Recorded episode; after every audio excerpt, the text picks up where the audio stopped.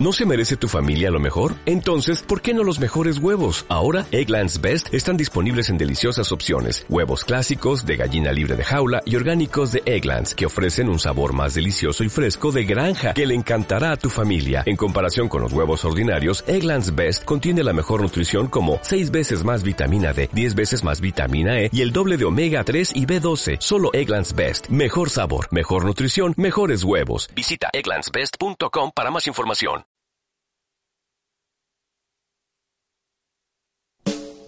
Aquí comienza tu decisión, tu libertad. El espacio de radio de Aprofa Chile para conversar, exigir y reflexionar sobre los derechos sexuales y reproductivos.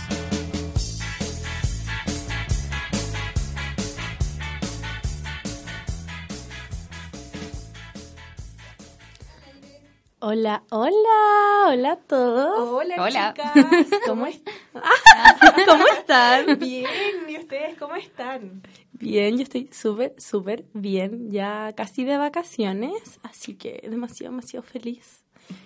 Así que bien, bien, ¿y ustedes? Yo bien, también de Bien, vacaciones, sí. salí hoy día. Bueno, yo soy Camila Marambio, voluntaria del área joven de Aprofa, ya me han escuchado anteriormente, estoy con... Carolina Chaukelaf, también voluntaria del área joven de APROFA.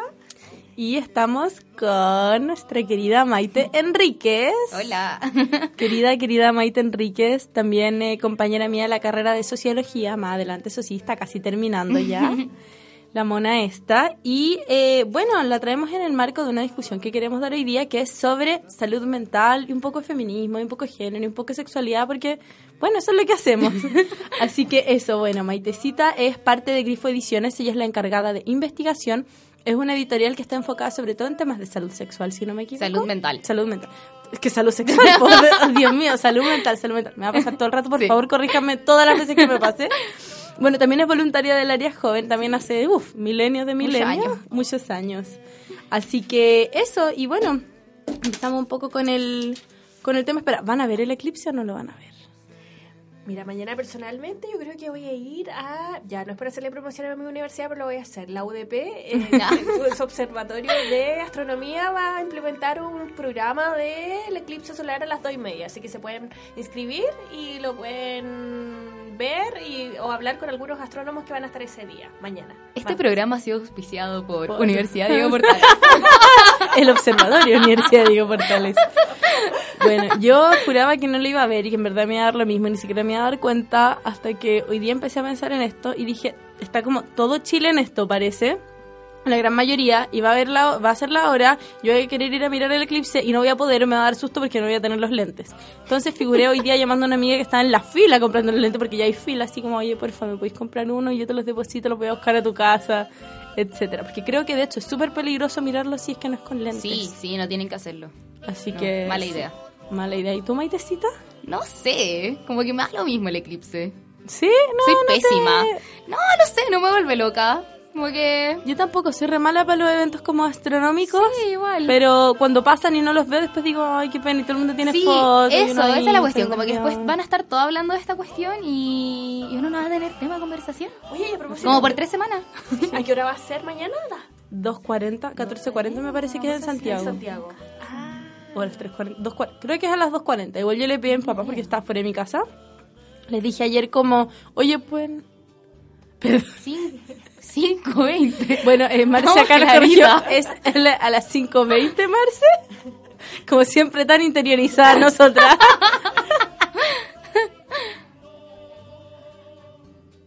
Ya, Cuando el sol, ¿me escuchó Marce? Sí, cuando el sol está más cerca de la costa que de la cordillera, perfecto. Que además ahí la Marce ha estado siguiendo al profesor Massa.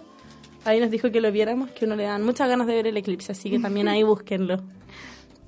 Y bueno, ahora sí, ahora sí, ahora sí, de la dispersión y la procrastinación, eh, nos vamos un poco con el tema. Y eh, bueno, Maite, cuéntanos un poco, a ver, ¿cómo, cómo voy a empezar?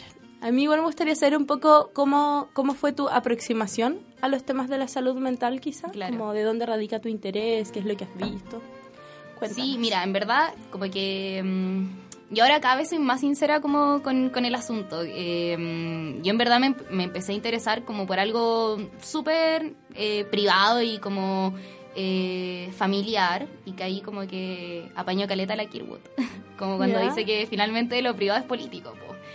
Y es real, pues, como, mm, bueno, mi, mi mamá tiene depresión bipolar, eh, fue torturada con electroshock, porque la terapia electroconvulsiva es tortura, aunque sea legal en Chile. Ese fue el tratamiento que ella recibió para Sí, su fue uno de los tratamientos que, que recibió. Fue el, uno de los últimos tratamientos como... Tratamiento, entre comillas, pero no tratamiento. eh, como más invasivos que, que recibió. Sí. Y... mm, sí. Sí, fue una mierda. Sí, Lo puedo decir. Wow, wow. Puedo decir Sí. garabato en esto. De, de todas maneras, por favor, sácalo todo. y, mm, bueno, mi hermana tiene TOC, que es trastorno obsesivo compulsivo, y, y yo igual fui diagnosticada con depresión bipolar hace ya muchos años. Pero, mm, pero bueno, como a partir de, de, de todos los procesos que vivimos entre miles de millones de tratamientos de doctores, de psicólogos, de psiquiatras, de violencia en, en los hospitales, en, los servicios de salud, en, los trabajos, en los colegios, que finalmente uno se termina dando cuenta que, que, no, es un, no, es un, no es un proceso, eh, no es una problemática individual, ¿cachai? Como que finalmente fue eso, como que aquí hay un problema social grave, profundo, que nos está afectando cada vez eh, a más personas.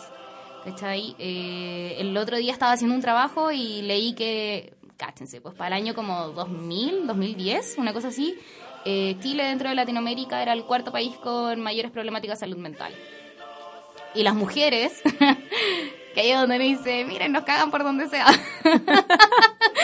Eh, somos las que tienen más problemáticas asociadas a la depresión.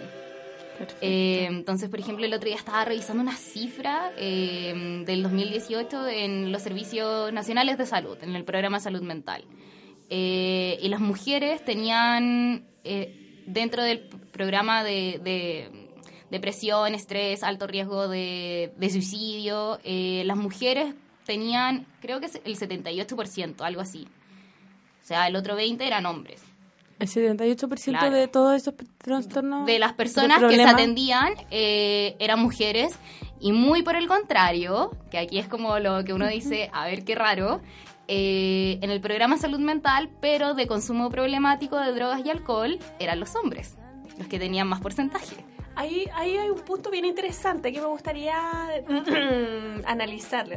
Eh, y es respecto a que, claro, en un 78% tú dices que las Claro, era algo así. Ya, Sí.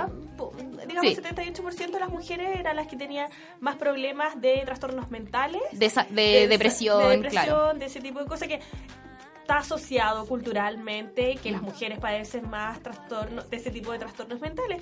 Pero esta- mi pregunta será, ¿será tan así o será que los hombres, porque culturalmente le enseñan que los hombres no deben demostrar sus sentimientos ni las cosas malas que les pasan, por lo mismo prefieren no acudir y bancárselas solos porque masculina como hombre es feo, atenta Claro. contra su masculinidad y la concepción de lo que es ser Sí. hombre, de ser rudo, de ser fuerte, de ser avasallador, aquí vengo yo, y que si yo me muestro con mis debilidades, con mis miedos, con mis angustias y mis ansiedades, soy menos hombre. Claro. Sí, o sea, yo creo que como que tocaste un punto súper bacán, como que finalmente hay una feminización y masculinización como de las problemáticas de salud mental. ¿Cachai? Por un lado, los hombres dentro de esta agresividad y como demostrar la masculinidad, ¿cómo lo hacen? A través del consumo problemático de drogas y alcohol.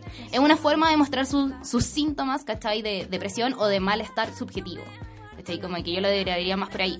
Al contrario, las mujeres... eh, lo hacen basado como en la sensibilidad y todo este como retórica de imaginario que hay como en torno a lo que debería ser una mujer. Ahora, yo creo que pasan como varias cosas entre medio, como uno, para mí no es nada de raro que las mujeres uno lo expresen a través de la depresión y que por lo tanto también sean más las mujeres que tienen depresión y trastornos asociados a eso.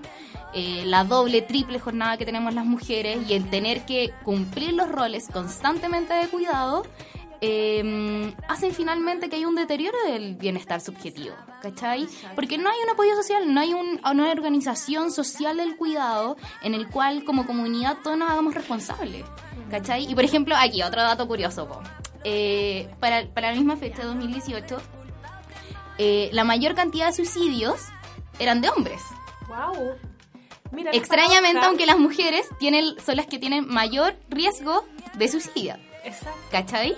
O sea, son como lo, como bajo los diagnósticos y todo, dicen como son más las mujeres que están denominadas como de alto riesgo de suicidio. Claro. Sin embargo, los hombres son los que se matan y nadie se entera. Sí. Y el tema acá, que yo, que ahí hizo mi hipótesis, porque en verdad en Chile esta cuestión está súper poco estudiada, eh, y yo creo que también es porque hay una concepción como de feminización y por lo tanto de desvalorización del trabajo de la salud mental, porque tiene que ver con el área de los, de los sentimientos y no de lo racional, ¿cachai? De lo empírico, de la masculinizante. Eh, yo creo que tiene que ver mucho porque finalmente, como contaban antes, que las mujeres tienen que sí o sí siempre eh, hacerse cargo de sus roles, ¿cachai? Porque hay personas, eh, aparte de ella, que dependen tanto de la producción como de la reproducción de sus vidas a través del trabajo cuidado. En cambio, los hombres, generalmente, ya, porque ahí podemos herir algunos hombrecillos. Sus masculinidades, lo siento. Tan frágiles, eh, tan frágiles que son, por Dios. Em, que finalmente los hombres en general se hacen cargo solamente de ser proveedores, po, económicos.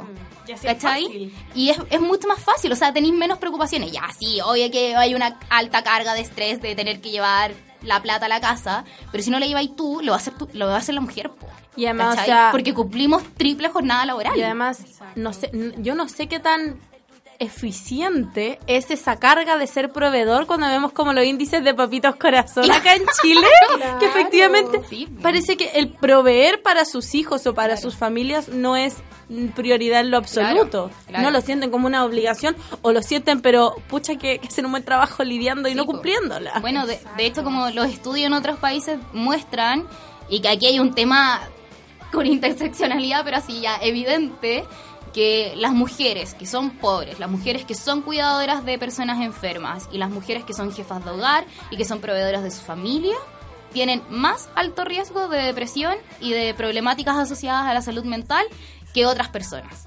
¿Cachai? Y aparte hay una barrera de acceso a servicios Claro. evidente, ¿cachai? O sea, no es lo mismo ser una mujer rica, o bueno, no tan rica, pero de clase media por lo menos, ¿cachai? Que puede ir y llegar y pedir una hora en su ISAPRE para atenderse en el sistema de salud mental que una persona que tiene que esperar tres meses para ir al consultorio. Y en esos tres meses en bola ya te mataste. Es igual es justamente respecto a eso. Yo tengo una amiga que trabaja en psicología de la salud. ¿Ya? Y finalmente la psicología de la salud que yo no sabía ni siquiera qué era, pero son los psicólogos que se me parece, puede que me equivoque, me metiendo la pata al barro, pero me corrigen si no y lo pueden corroborar en internet ustedes mismos. Eh, me parece que es la gente que lidia con las personas que tienen como problemas de salud importantes y lidia a nivel como psicológico con ellos. La gente que tiene enfermedades terminales, la gente que tiene enfermedades que les dan como cierto tipo de incapacidad, etcétera, o cómo lidiar con eso. Claro, lo encontré súper heavy igual, me, me encantó como lo que hace y todo. Y ella me contaba que me pareciera en, en un hospital, me parece. No quiero dar como nombres por si acaso, para Claro. después no verme con ningún problema legal, pero estaba trabajando en un hospital público en el cual eh, llega una madre con un recurso de amparo, me parece que hay, claro, Recurso de protección. Recurso de protección me parece que es para que su hijo le dieran una hora al psicólogo. Ya. Porque su hijo estaba con tendencias suicidas diagnosticadas hace seis meses y llegó para que le dieran la hora. Y la señorita de la recepción, sin poder hacer mucho más que eso, le dijo, mire, tengo esta lista de 23 personas antes que están con tendencias suicidas que también llevan más de seis meses esperando una hora al psicólogo. Y le dice, o sea, si lleva seis meses esperando una hora al psicólogo con, con tendencia suicida, es porque no se ha matado todavía. O sea, es algo positivo. eh, No, fue una situación rarísima, fue una situación tremenda. Y es lo que tiene que vivir la gente hoy día en la salud mental y en un país donde, al menos a mí me parece, bajo mi perspectiva, que la salud, la salud mental está recién siendo un tema ahora. Nunca había sido algo importante. Sí. Sí, a mí- Era muy secundario, bien banalizado, Sí. mirado en menos. Sí, a mí igual me preocupa harto, por ejemplo, como el movimiento universitario que empezó ahora por la salud mental y me, me preocupa mucho. Como, bueno, estoy en quinto y me pasó lo que siempre le pasa a la gente en quinto, que está un poco más despolitizada porque estamos En la caca. estamos en la caca de cosas. Y, mm, pero escu- escuchaba harto, estaba como tratando de estar bien atenta como a lo que se estaba discutiendo y, mm, y me preocupan las posturas que se están tomando. Por un lado, como de psicopatologizar un poco como todo lo que te sucede en tu vida cotidiana, que es como todo lo que hemos tratado de estar luchando como las personas que estamos algo más o menos metidas dentro de los movimientos sociales Y finalmente no, no son problemas individuales, ¿cachai? O sea, que los estudiantes eh, no duerman, que los estudiantes, etcétera, eh, no tiene que ver con que ellos estén menos preparados como para recibir esta carga laboral, ¿cachai? O que, o que tengan, o que causen eh, cuadros depresivos a partir de eso y que por lo tanto necesiten más horas para ir al psicólogo y más horas para ir al psiquiatra para que estén medicamentados. Lo que necesitamos acá es un cambio educacional. Claro, sí. ¿Cachai?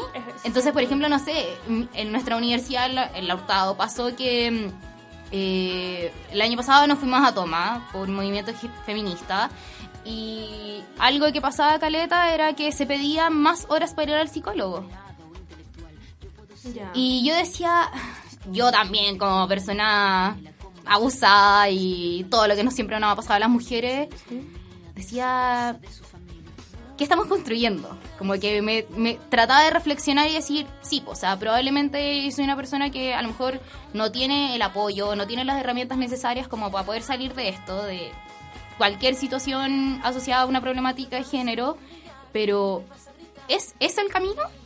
¿Es la psicopatologización de la vida cotidiana por donde tenemos que ir? ¿O es una nueva organización del cuidado? En donde la colectividad y el tratar de apañarnos y de salvarnos entre todos, como donde tenemos que ir. Como necesitamos más medicamentos o necesitamos más empatía. Además, ¿qué es lo que sucede con los conceptos? Cuando, una vez cuando tú empezás a ver que estás viviendo, como entre comillas, en una, en una sociedad donde todos estamos enfermos, donde en realidad cualquiera le puede dar un diagnóstico. Entonces, Claro. efectivamente, ¿qué es lo que pasa con el concepto de, pato- de patología Mm. mental finalmente? Entonces, cuando tú estás generando un sistema que está generando en masa esta Claro. psicopatología.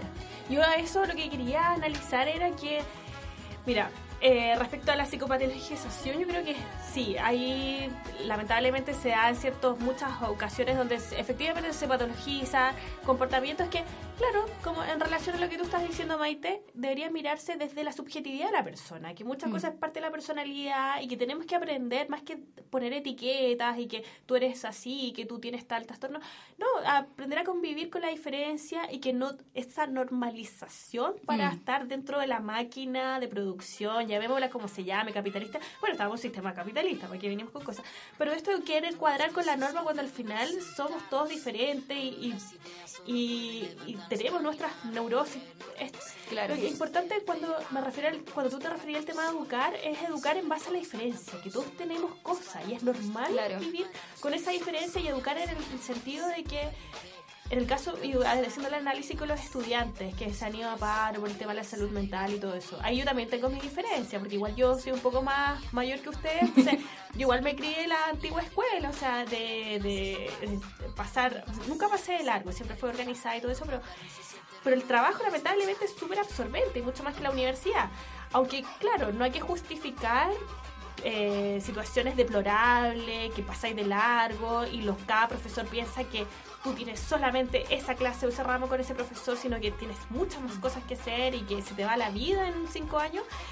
También hay que aprender a enseñarle a los chicos que es un problema real y que no hay que dejar de verlo, que actualmente cada vez más jóvenes son muy inmediatos, no tienen tolerancia a la frustración ni paciencia, no, quieren todo inmediato ahora ya, y eso es un grave problema también, y también sí tienen que ser cargos dentro de las casas de estudio y los, las mismas federaciones también, o sea, Ojo aquí, o sea, también hay un llamado de atención por ex- la carga de la, eh, la carga académica, pero también un llamado de atención a los propios estudiantes, o sea, en el sentido de que muchas cosas que aprender a procesarlas de a poco, a tener, a desarrollar resiliencia, porque hay otro factor que también se está dando en las nuevas generaciones, que claro, son la primera generación donde los padres le pueden dar mayores oportunidades académicas, monetarias, eh, eh, dinero, poder adquisitivo a los jóvenes, pero ellos a su vez no están desarrollando esas habilidades de esperar, de tolerancia, de trabajar bajo presión. Entonces también un llamado de atención.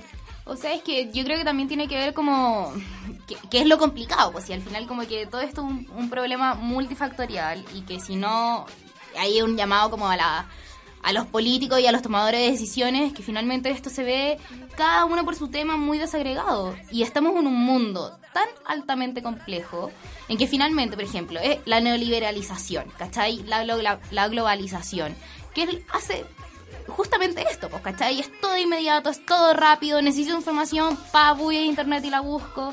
¿Cachai? No tiene que tan solo ver algo como de, claro, yo desde mi propia agencia y desde mi autorreflexión puedo generar mecanismos. Pero también hay el trabajo, ¿cachai? La pega, los profes, todo también te están pidiendo que es inmediato, po, y todo, ta, ta, ta. ¿Cachai? No hay momentos de respiro. Tenéis una jornada laboral de 10 horas, ¿cachai? Te demoráis 4 horas en trayecto y, y qué más de vida te queda como para poder pensar, pues, ¿cachai? Como que también eh, eh, es, es, es, es muy complicado, ¿cachai? Como que no... Estamos, para mí, al menos mi perspectiva es que estamos metidas en un eh, en una máquina y en una mentalidad que nos, que nos está pidiendo todo el rato funcionar como Claro. máquina. Como que en verdad hay niveles de explotación que son súper importantes, sobre todo hacia ciertas personas, gente que tiene más de una pega. Hay gente que es estudiante y que tiene que trabajar para vivir. No como para pucha, para pagarse su fotocopia Claro. o el pasaje, para parar la olla, que eso es otro tema Sí, completamente diferente, el cual las universidades, la verdad, no puedo hablar por todas, pero la verdad les gusta no hacerse cargo de ese asunto. Les Sí. gusta decir, ay, pero si tú alguna vez trabajas, no es lo mismo Claro. tener que parar la olla y, Y tener que- que, pagar claro. el gas. Y lo basan bajo el discurso del esfuerzo, pues, ¿cachai? Como de... Como esa meritocracia tan mal Claro, entendida. que, que bueno, te tienes que esforzar para poder sacar tu carrera, pero pero ¿y bajo qué condiciones también? Y el Pues como tema que- es, ¿por qué no to- y claro, cuando uno se tiene que esforzar más que otros nomás. Claro. Entonces, ese, ese es uno de los problemas. Y además, estamos en este sistema que nos pide funcionar un poco como máquinas. Y además tenemos nula, pero nula educación emocional en los colegios, en las familias incluso a ratos. Porque no hay, no, no es un tema importante tampoco, al menos yo lo digo muy desde lo personal, es, va a sonar súper chistoso, pero yo tuve que tomar terapia psicológica las que efectivamente me hicieron educación emocional. Mm. venía de una familia en donde de, de situaciones de súper paupérrimas de poder de tener que sacar a las familias adelante. Entonces no había tiempo para pensar no había tiempo para estar triste de hecho no había tiempo para enfermarse.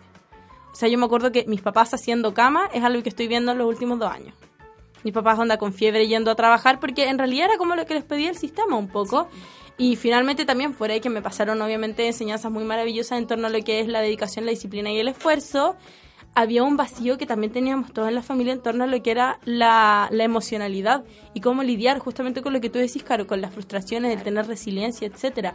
Y el punto es que estamos dejándolo aparte. Me encanta que haya salido y me risa un poco estos discursos que es como, ay, se quejan de llenos y qué sé yo, es que porque no se organizan. La gente no tiene ni idea de lo difícil que es organizarse. Si no, la industria de la organización no tendría tantas lucas. No habría como tantos autores ni tanta multiplicidad. Claro. Eh, el coaching, etcétera. Yo y también yo tuve, yo soy una persona que toma muchas clases, es como mi forma de aproximarme a la vida. Y yo tuve que tomar clases de organización eh, para adultos con déficit atencional, que es un diagnóstico que además yo poseo. Entonces, de un diagnóstico al cual podemos obviamente en otra Claro. ocasión más adelante discutir y todo y Sí. poner en, en jaque y en Claro. tensión. Pero, mm, pero también eso es lo que sucede, que no hay educación emocional y tampoco en los colegios. El sistema educacional no está dando abasto para lo mínimo y menos aún para enseñarle a los estudiantes a organizarse. Mira, respecto a a eso último, respecto a la educación emocional y respecto también al grado de resiliencia y lo- lo- la inmediatez de lo que estábamos hablando, me acordé del el mismo caso, vinculándolo con nuestro tema de género.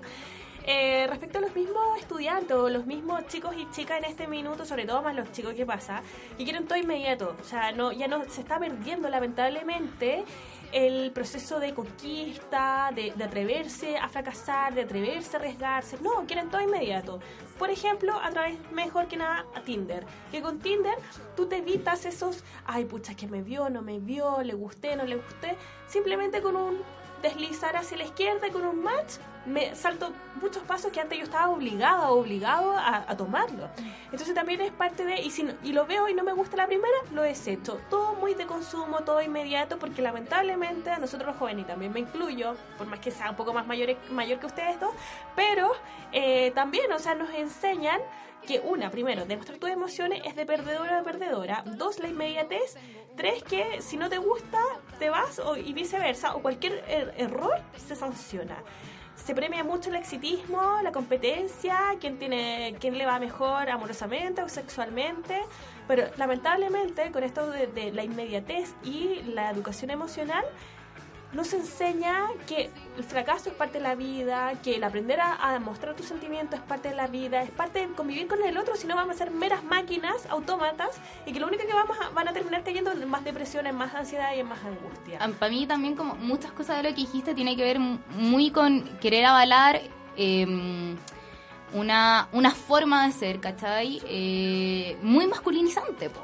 ¿Cachai? De la competitividad, del ganar, del ser más, más bio y... Y también de la eficiencia y la de racionalidad. La eficiencia, pues, ¿cachai? Por eso yo también creo que mucho de lo que pasa y en, en todos los contextos laborales, universitarios, incluso de la familia, que finalmente la salud mental termina siendo un tema altamente desvalorizado porque tiene que ver con la subjetividad y con el sentir de las personas. Y eso está arraigado al imaginario de lo femenino y la feminización de todos los trabajos y de todos los sentidos sentires ha sido desvalorizado y disminuido tal como lo ha sido el trabajo doméstico, tal como lo ha sido el trabajo cuidado. Entonces, finalmente como que aquí tenemos como dos caminos que como que podríamos, no sé, ir. Uno de tratar de racionalizar la salud mental, que no sé si sería lo mejor, porque a lo mejor sería masculinizarlo, o, o quién sabe qué podría, podríamos llegar con eso, o de, o de en verdad empezar a, a pensar en, en que finalmente cómo nos estamos sujetando entre comunidades, ¿cachai? Como... mm, Como eh, pensarlo a nivel más, más como Claro, o sociedad, sea, más sí, como grupos humanos. Sí, y a mí, o sea, pucha, esta cuestión como de las familias son en general, no siempre, pero la mayoría de las veces el, el primer núcleo eh, que puede asistir a una persona, ¿cachai? Que puede ayudar. Eh, y si hay una familia donde no, no, no tiene ni las herramientas ni las capacidades para poder dar cuenta, ¿cachai? De lo que le está sucediendo a una persona de su núcleo familiar, está sonado, po. Es súper difícil. ¿Cachai? Porque, difícil. por ejemplo, el, el otro día eh, estaba. Fue un tipo a dar una charla a nuestro curso sobre mm, eh, uso de. mm, ay, de los medicamentos para el déficit atencional. No me acuerdo cómo se ¿A llama. qué curso fue eso? No, un curso de psicología que estoy tomando. Ah, el uso de, probablemente es lo que se usa acá en Chile es metilfenidato. En Estados Claro. Unidos se usan otros porque creo que acá no son legales. Bueno, de eso en estudiantes de primero a quinto básico, creo que era algo así. Bueno, la cuestión es que él lo hizo en unos colegios cuicos de por allá arriba, ¿cachai? Y decía, bueno, acá también fue, probablemente distan mucho de las conclusiones a las que podemos llegar, de las que pasarían, por ejemplo, un colegio en Rencapo, ¿cachai? Eh, porque finalmente la medicalización, ¿cachai? De la vida eh, también está mucho más eh, aceptada en los estratos socioeconómicos más altos, donde ir al doctor es una práctica normal, ¿cachai? Y común y accesible a comprar los medicamentos, que en otros estratos socioeconómicos, donde tú, si estáis enfermo, si estáis resfriado, no vaya al doctor. Te tratáis de tomar eh, una agüita o una limonada para poder mejorar, po. Perfecto. Me parece demasiado interesante. Lo dije justo, justo anotado el tema, así que es como clase social, fármacos, TDAH. Y ahora nos preparamos para ir a la canción con Véncete de Princesa Alba. Damos una breve pausa y retomamos justo donde quedamos. Marce, go.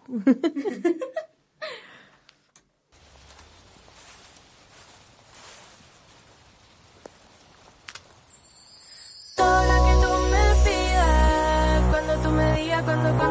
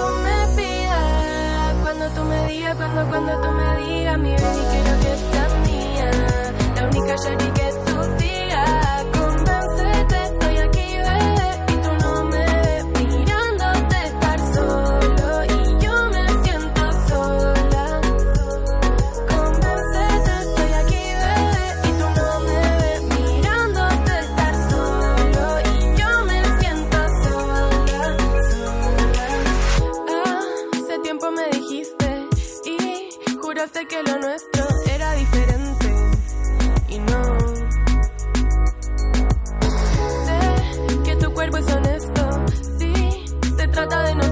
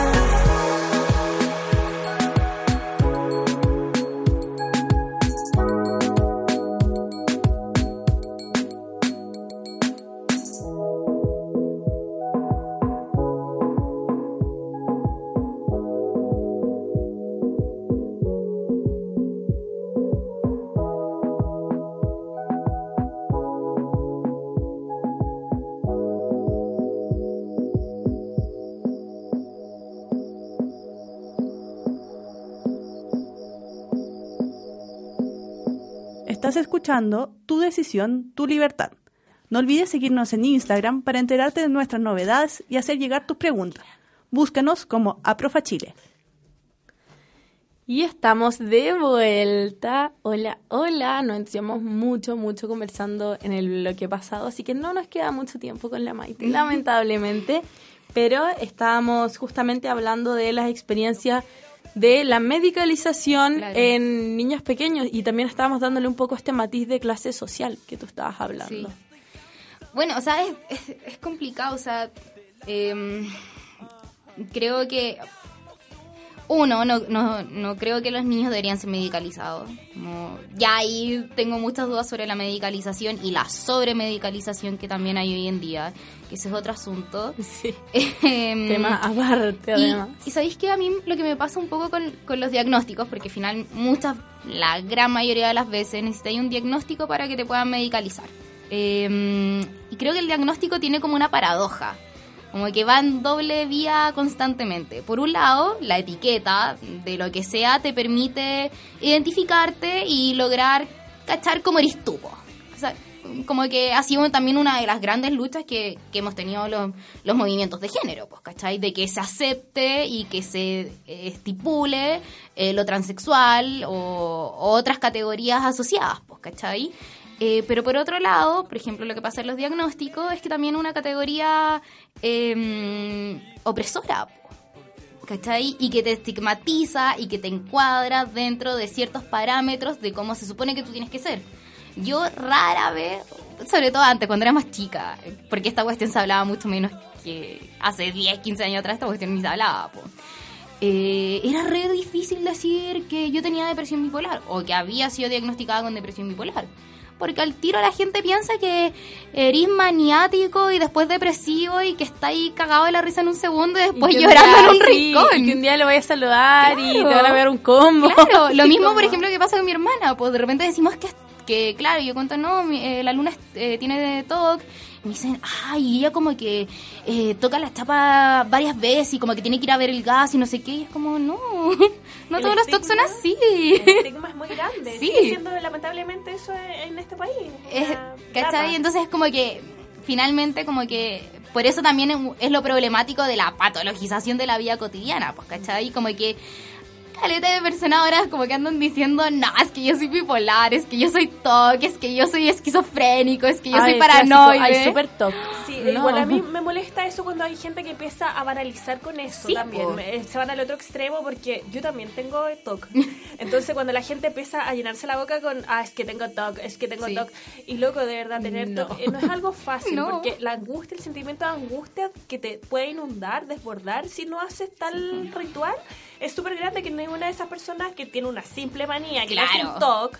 eh, y se llena la boca, entonces también me molesta eso. Sí, pues, es que finalmente eso es lo que pasa, pues se, se banaliza y, y finalmente que, que es lo que es por eso lo necesario que uno esto se estudie, se hable y se politice, ¿cachai? No de política de, de leyes, sino de que como nosotros como, como sociedad eh, analizar la salud mental como una categoría de, de análisis, pues, ¿cachai? Lo mismo que lo mismo que ha pasado ahora con género. No, no podemos hablar que, que todo es género, ¿cachai? El otro día escuchaba un pendejo cuando fue... Qué rabia, que me dio mucha rabia. Enojada y no me podía enojar. Estábamos en un colegio haciendo la actividad eh, ahí de, de área joven. Y un niño empezó a decir que, que los hombres también vi- sufrían violencia de género. Los hombres heterosis, quiero hacer esa, esa aclaración. y yo tratando de respirar hondo, tratando de hacerle explicar que no todo es violencia de género. Las mujeres somos las que vivimos violencia de género. Las personas que la que viven no de las la diversidades sexuales y de la disidencia de género y sexual son las personas que viven violencia de género. Un hombre heterosis no vive violencia de género y eso termina pasando cuando se banaliza una categoría. Y todos tenemos TOC y todos tenemos depresión bipolar y todos vivimos violencia de género. Es un poco como lo que funciona con la- las discriminaciones al revés. Claro. Como no, me discriminan por ser cuico. Por ser como- blanco. Por ser blanco, por ser cuico, por ser hombre. Y es como tú efectivamente estás viendo tus derechos esenciales como persona vulnerados Claro. por tu condición. Ridículo. Exacto, y que no es el mismo tipo de violencia ni el mismo tipo de grado, la Claro. intensidad de discriminación por ser, por ejemplo, rubia de ojos azules con nariz respincada, pues hacer, por ejemplo, indígena, mujer y pobre. O sea, Sí, po. la gente al banalizarlo empieza a banalizar discriminaciones estructurales, daños eh, sistemáticos, históricos, con una eh, una, Una situación cosa- concreta, una situación pequeña. O sea, entonces, eso, eso molesta. Sí. Molesta que no se pongan, no sé, En el lugar. No, Sí, la sí. gente. me dan ganas de matar muy a poco, Ah. Muy poco empática. Es mentira, no voy a matar a nadie. Aún. Eso, eh, bueno, eh, es- bueno, quería comentar algo, no sé Sí. si por cosas de segundos ya. Dale, dale, ya. Caro, ya, Dale. Sí, que Eh, estamos hablando de lo voy a decir que llegué. Estábamos sí, hablando claro, un poco llegué a retrasar detrás bambalinas acerca de, claro, nuestra experiencia con la Mm. sobrepatologización con la especie, eh, y sobre cómo atiende un especialista hombre cuando son temáticas de género que no las saben abordar de la misma forma cuando es un terapeuta, es una mujer eh, con una paciente mujer o cuando es un terapeuta hombre con una paciente mujer. Eh, esto a propósito que falta falta educación de género, también aparte de educación sexual, pero mucha educación en torno a la temática. Y les quería, le estaba comentando a las chicas hace unos minutos atrás que yo tuve una mala experiencia con un psicólogo cuando eh, les decía, oye, qué lata cuando la gente, a tu madre, tu padre te enseña a que tú no les das besos ni abrazos a los extraños. Y este psicólogo acostumbraba a saludarme con besos y abrazos. O sea, era solo besos y abrazos, ni una mala intención de por detrás, eh, lo digo desde ya. Simplemente que a mí me molestaba. Y él sabía que me molestaba, pero no era capaz de dejar de hacerlo. Claro. Entonces, y yo era chica, o sea, bueno, era chica, 21 años más o menos. Chica, chica, de Chica, Una chica, lola. chica, una guagua. Y hasta que al final, después de tanto, ya 7, 8 sesiones, le paré los carros. Le dije, oye, ¿sabes qué? Te tengo que decir esto, que me molesta que me salude de besos y abrazos, porque los otros especialistas no me saludan así. Y me molesta porque yo no fui criada con besos y abrazos y, y bla, bla, bla. Y claro, cuando tú quieres llamar la atención o decir tu desaveniencia a la otra persona, generalmente los hombres reaccionan pésimo.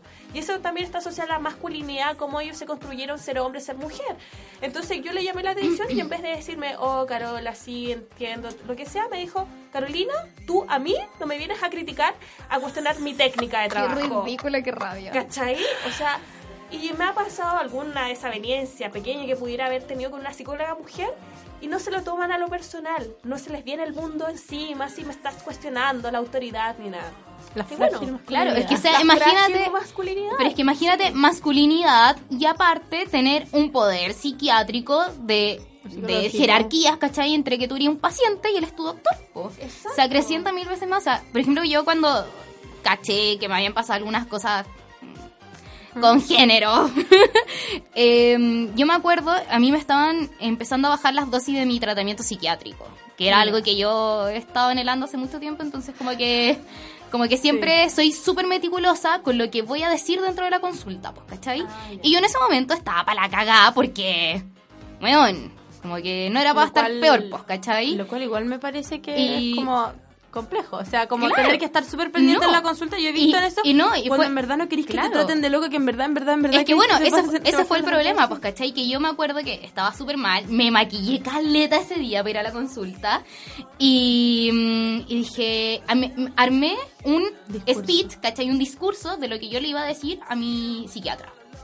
Sí, me habían abusado, ¿cachai? Pero yo le tenía que decir, no, me abusaron, pero yo esto lo entiendo súper bien y bueno, en verdad no tengo ningún problema y lo podía aceptar y, y estoy súper bien. Porque si no, o sea, él lo iba a tomar, o sea, uno, si yo le decía toda la rabia que tenía contra ese weón, me lo iba a tomar como un caso medio paranoico porque fue una situación media extraña, media complicada como de poder contar, ¿cachai? Como de poder narrar. Eh, y por otro lado, era claro que me iba a subir los remedios, po, porque yo estaba desest- desestabilizada, po. ¿Cachai? Para él. Para él, ante este discurso, claramente estaba desestabilizada, pero tenía que ver con un sufrimiento eh, normal dentro de todo, ¿cachai? Y que después se pasa. Y súper complejo Entonces- porque entonces significa un poco, perdona, Sí. eh, que en verdad la consulta no era un espacio seguro para ti. No, pues, y lo mismo que te pasaba a ti, Caro, pues, ¿cachai? O sea, uno tiene que terminar eh, descubriendo y no pudiendo decir todo, es como un acto confesionario. Como un poco lo que, ya metiendo teoría, pero un poco lo que decía Foucault, ¿cachai? Como dentro de esta creatividad y de este poder de agencia que nosotros también tenemos, eh, de poder contar y decir según lo que a nosotros nos convenga dentro de la consulta, pues, ¿cachai?